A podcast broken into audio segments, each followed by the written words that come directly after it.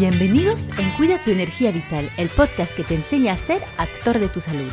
Me llamo Cecil y con este podcast pretendo darte las claves para cuidar de tu salud con soluciones naturales.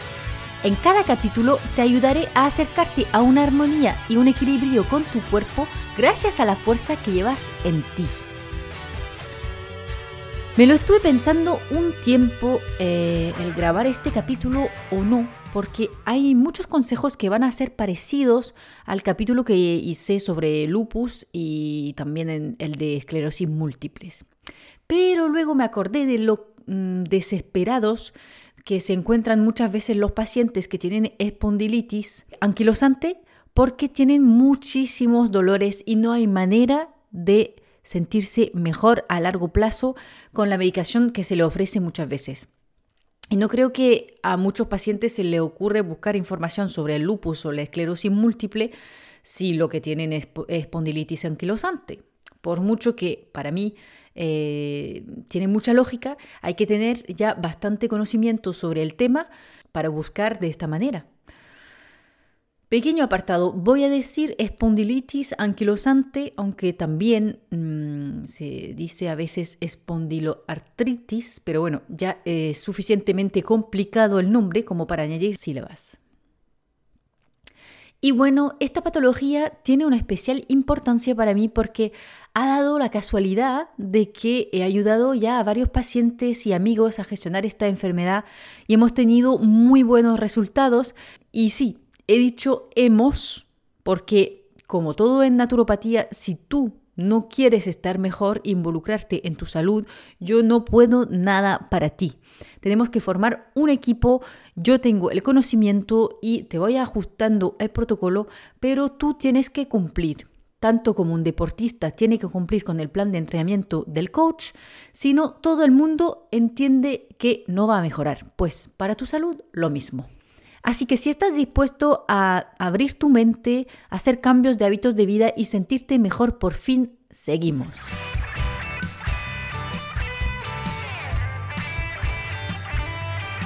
Para el desarrollo de una enfermedad autoinmune hacen falta tres factores. El primero es el factor hereditario, o sea, un gen de predisposición, en concreto muchos pacientes presentan el gen HLA-B27, que aumenta la probabilidad de desarrollar la enfermedad.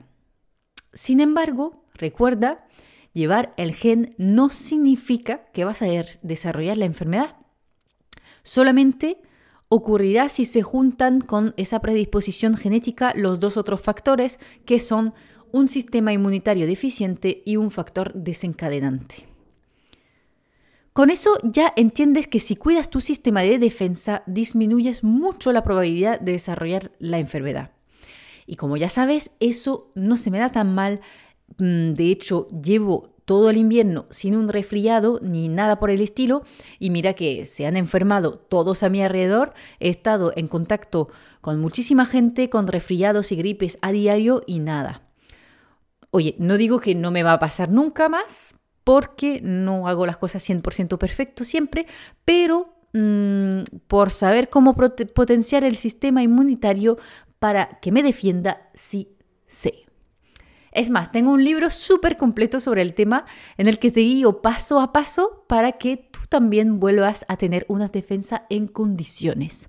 Tienes el enlace en descripción del episodio. Y por cierto, no puedo hablar de defensa sin hablar del sistema digestivo, porque el 80% de nuestra inmunidad se encuentra en nuestro sistema digestivo, en nuestra barrera intestinal en gran mayoría. Eh, en cuanto termines de escuchar este capítulo, te recomiendo que escuches también el capítulo eh, sobre la permeabilidad intestinal y la disbiosis, que te va a ser de gran ayuda en tu camino de curación. Pero volveremos a ello.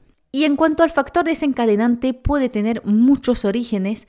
Primero, tienes que entender que una enfermedad autoinmune no se desencadena de un día para el otro son años de inflamación crónica de la que apenas te dabas cuenta. Algunas molestias puedes haber notado, pero como se calmaba con algunas pastillas, pues no le hiciste caso. Muy mal. Repito siempre lo mismo. Escucha tu cuerpo, sus señales de alarma, así te puedes ahorrar muchísimos dolores y enfermedades crónicas. Y es mucho más fácil revertir el síntoma cuando está simplemente en modo señal de alerta que cuando ya se ha transformado en enfermedad. Y por supuesto, en la familia de los factores desencadenantes, también tienes el famoso estrés, sea crónico o agudo, como un cambio brutal y o traumático en tu vida, un accidente, sea crónico o agudo, como por ejemplo un cambio brutal y o traumático en tu vida, un accidente, algo que te ha afectado tanto físicamente como emocional, emocionalmente puede ser. Y por otro lado, también puedes desarrollar una enfermedad autoinmune a raíz de una infección, bien sea viral o bacteriana. Bueno, igual no conocen muy bien la espondilitis anquilosante, así que rápidamente, como pequeña definición, te diría, por supuesto, que es una enfermedad autoinmune tipo reumática eh, que suele atacar especialmente la columna, pero también puede extenderse o atacar incluso más o otras articulaciones, provocando dolores inflamatorios muy fuertes e inhabilitantes. Según la persona, los dolores van empeorando más o menos rápido, con momentos de mejoría y recaída, y también pueden aparecer trastornos de la piel, tipo psoriasis, eczema, o ojos rojos, pero incluso trastornos intestinales o de corazón. En medicina general suelen mandar antiinflamatorios que tras un periodo, aparte de empeorar el estado intestinal, dejan de ser eficientes porque el dolor es cada vez más fuerte. Y luego se suele pasar a lo anti-TNF-alfa para bajar la respuesta errónea del sistema inmunitario. Claro, el problema de eso es que se cae tu sistema de defensas, por lo que tienes mucho más riesgo de enfermarte de otra cosa. Así que bueno, aunque también existen otras alternativas a nivel de medicamentos y bioterapias, yo de verdad te aconsejo que hagas el trabajo de regenerar el origen del problema apoyando tu organismo para poder limitar al máximo y quizás quitar totalmente este tipo de tratamiento que tanto como ayudan a muchas personas un tiempo y se agradece, también terminan haciendo mucho daño con los efectos secundarios. Así que hablemos de cómo lograr esta remisión si tienes una espondilitis anquilosante.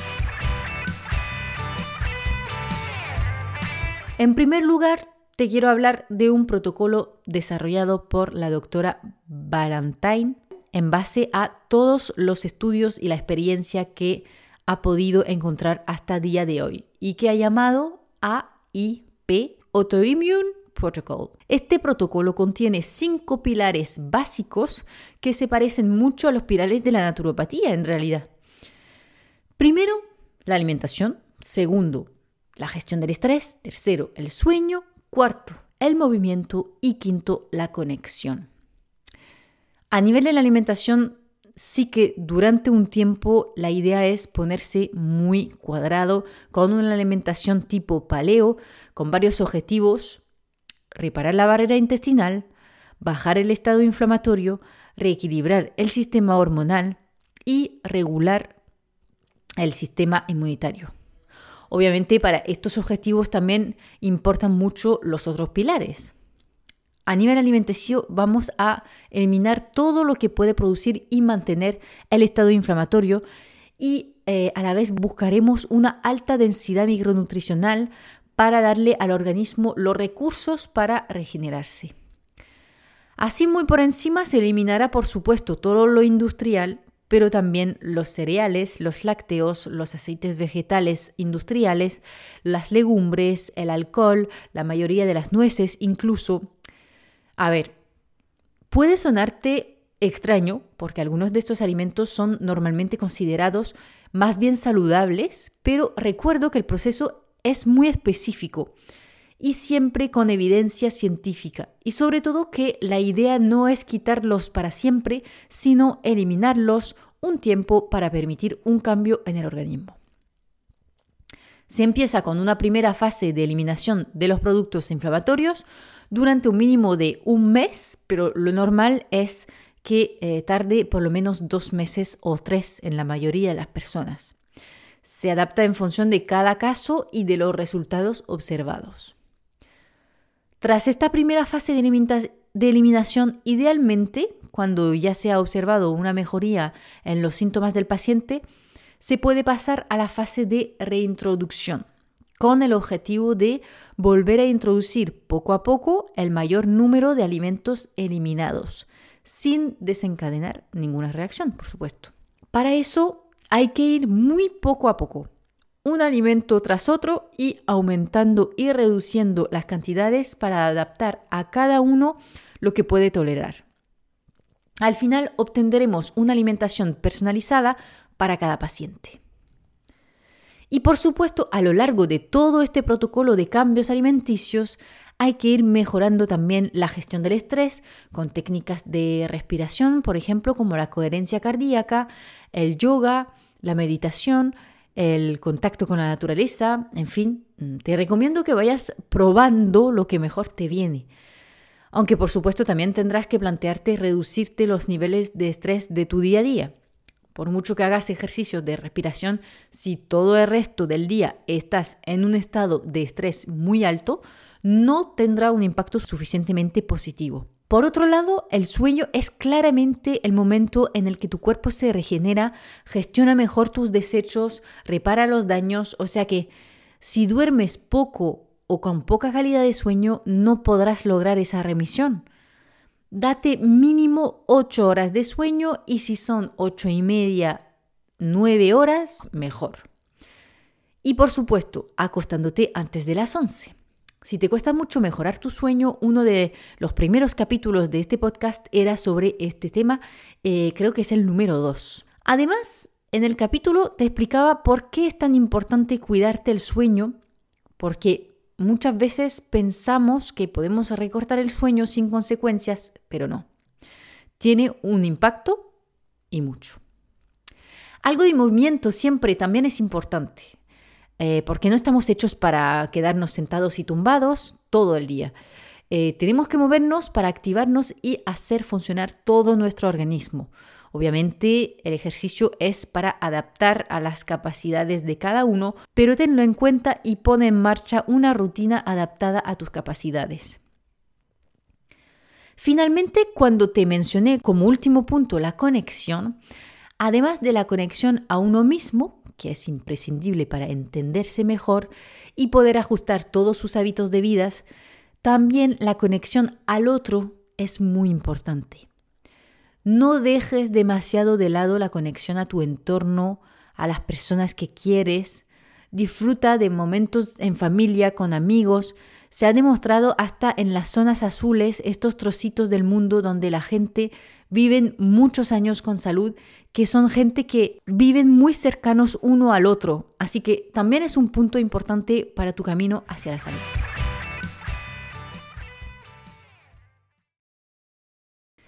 Para terminar, quería hablarte un poco de suplementación en caso de espondilitis anquilosante.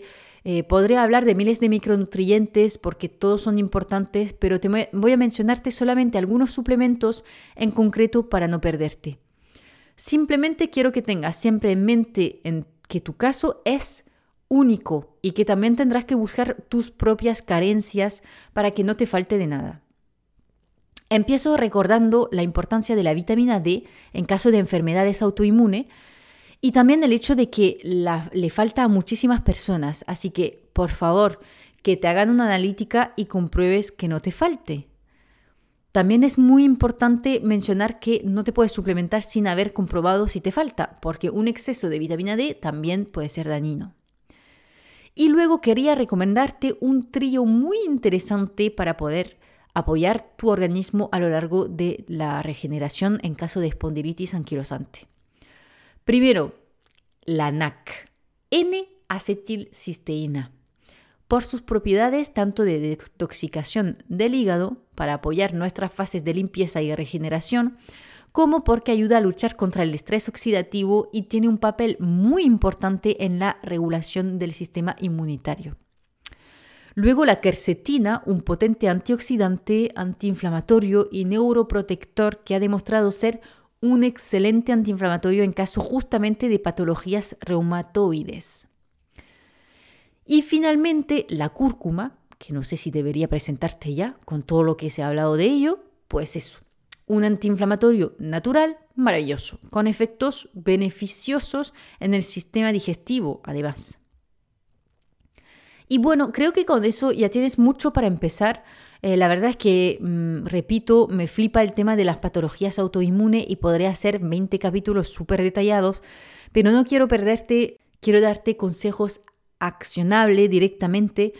Mm, lo único que quiero que entiendas es que hay esperanza y mucha. Así que si estás decidido a sentirte bien por fin, escríbeme y vemos si nos interesa trabajar juntos. Recuerda que si has aprendido algo hoy, me sacarías una grandísima sonrisa compartiendo este capítulo con algún amigo o en tus redes sociales y dejándome unas estrellas en el podcast. Es totalmente gratuito y a mí me ayuda muchísimo. Muchas gracias por escucharme y nos vemos en el próximo capítulo de Cuida tu energía vital. ¡Chao!